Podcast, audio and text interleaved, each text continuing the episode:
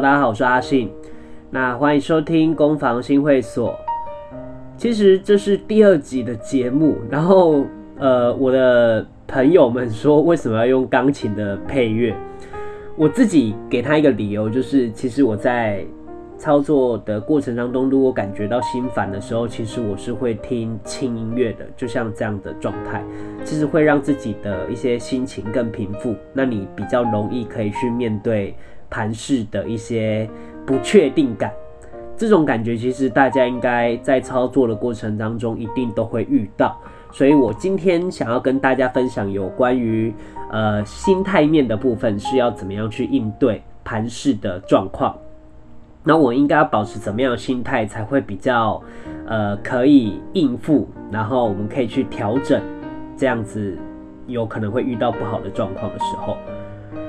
基本上呢，我觉我个人觉得市场上就是。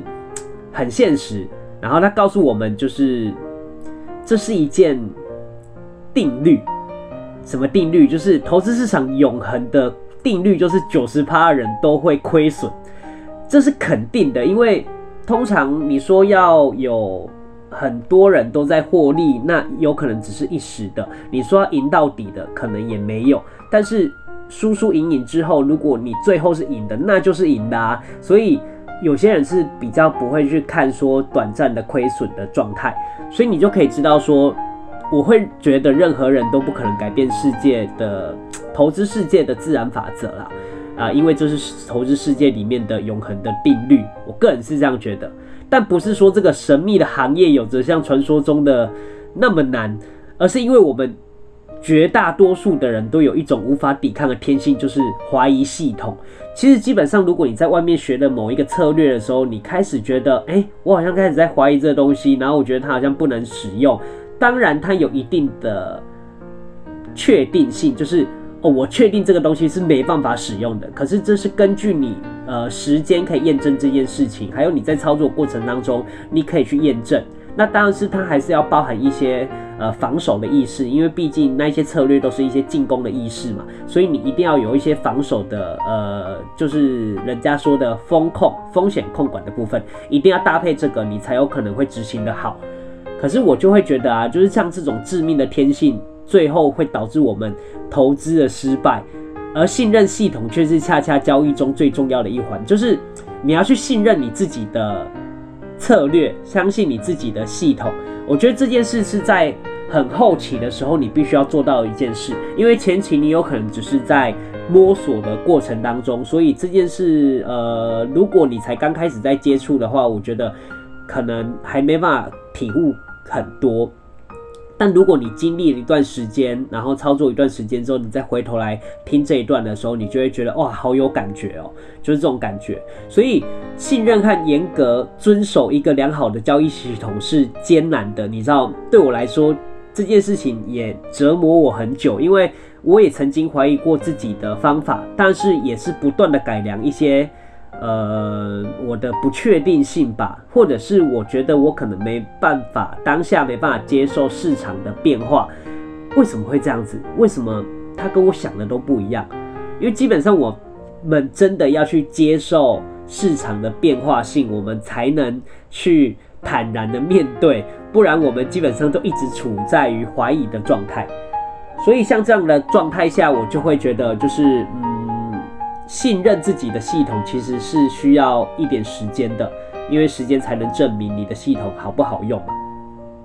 那我认为投资成功了，就是简单的盈利模式重复做，而且是大量做。这个大量做不是说我在某一个很短的时间然后大量的操作，而是长时间以来不断的练习，那它量就会变多。我认为是这样，所以只有这样才能显示出这种模式大概率的特征。就像是我使用的方法都是支撑压力，然后呃找出一些关键的位置，那也去了解这些支撑压力的特性，再搭配呃所有的国际新闻的局势趋势来决定这个支撑压力容不容易被破，或者是容不容易反弹，这些都是经验经验上会呃弥补那一些呃你的不足，所以只要有变化性的时候，你会知道哇这个。压力有可能会被突破，有大概率会不突破，所以你就不会进在那边，你可能会找下一个压力走。这个就是呃我的系统里面搭配我自己的经验，加上我自己风险控管的部分所形成的一个方法。那另外就是说，我会认为说，呃，任何一个，嗯，你在任何选择某一个策略的时候，你会去有一个期望值。那这个期望值就是什么？就是你可能会对于这个，呃。系统这个策略保持着很大的期望，觉得它会一直获利，但基本上它还是一个概率的游戏。这个策略在大概率有可能是获利的，可是如果你一直重复的去没有用自己的经验去弥补这一些缺失，这个策略的缺失，我指这个策略缺失是面对市场的变化它呈现出来的。因为就像是我使用支撑压力的状况，它还是有被突破的状况。所以，为了避免这件事情会有小概率的发生，那我就会去止损。那这个止损就是一个呃非常重要的风险控管的部分，就是我进的位置绝对是小止损的位置，然后那个位置绝对是大概率的反弹。我如果用小止损去博大利润的话，对我来说我就会比较安心。对，所以这一点要。我会认为，就是这一点你要特别注意，就是你在对于一个系统的期望值，我会认为不要抱着太多的赢的渴望，而是你要想着，哇，它就是一个概率的游戏。所以这件事情，我觉得你你们应该要能理解，就是呃，不完全的去去往自己的系统以赢的那个方面的概念去看，我觉得就会好很多，至少你不会得失心太重。然后交易的，我认为内功可能有分成几个，就是第一个就是盈利的交易哲学，你一定要有自己的交易策略，然后交易的哲学，然后用小止损去博大利润。然后第二个就是投资者看待自我，还有看待市场的方法。那第三个就是正确的交易观念，正确的交易观念就是我说的。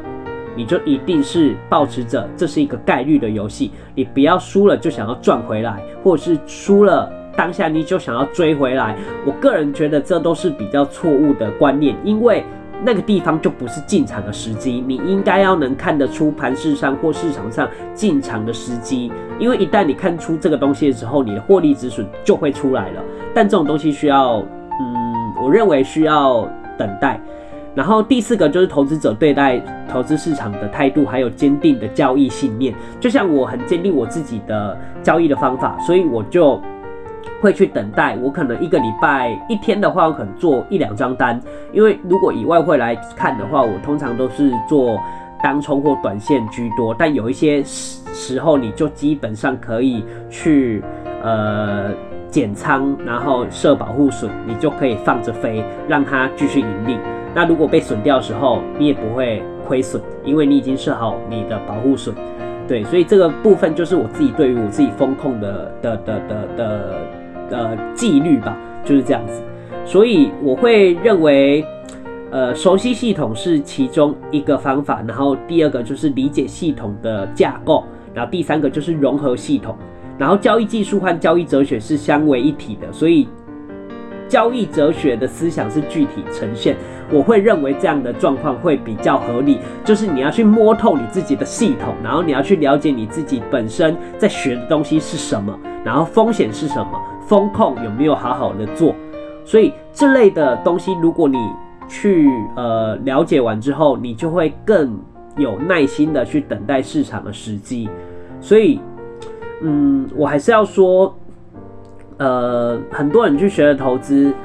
一样就像我的呃 p o c k e t 的主主旨一样，我觉得攻防这件事情，大家都是重攻不重守，所以一旦你要去确立自己的交易系统后，那你就要一定要做好风险控管。一旦那一个大量的做的概率不如你想象的那样的时候，那你就应该要去调整自己的策略。可是有时候我会觉得，嗯，与其去调整策略，应该要去。检讨自己的缺失在哪里，有没有把这些原本最基础的东西做好？比如说你的专业度，专业度是什么？外汇、外汇或者是任何投资个股，你就是要去看呃他们背后的原因，比如说新闻面的东西，你不要去了解呃美联储美国最近的经济的复苏的状况，然后呃美联储说了哪一些话，它有购债减债，这些代表了什么？我觉得这些都是非常重要的，因为这些会影响盘势的状态。但进场永远都是技术来决定，那风险控管也是技术的一环。所以把这些东西磨练好之后，你才有可能会呃持续的走向呃更远的路，或是更长的路。一时的获利其实不是呃不是长久的。所以你要去背后去摆脱那一些数字上的输赢，我觉得是我们每一个人都应该要做的事情。然后，因为我的每一集的节目其实都是比较短的，因为我希望大家不要听得太痛苦。然后我讲话可能会比较快一点，所以基本上如果我讲得更慢的话，它时间会拉得更长。可是因为我喜欢快速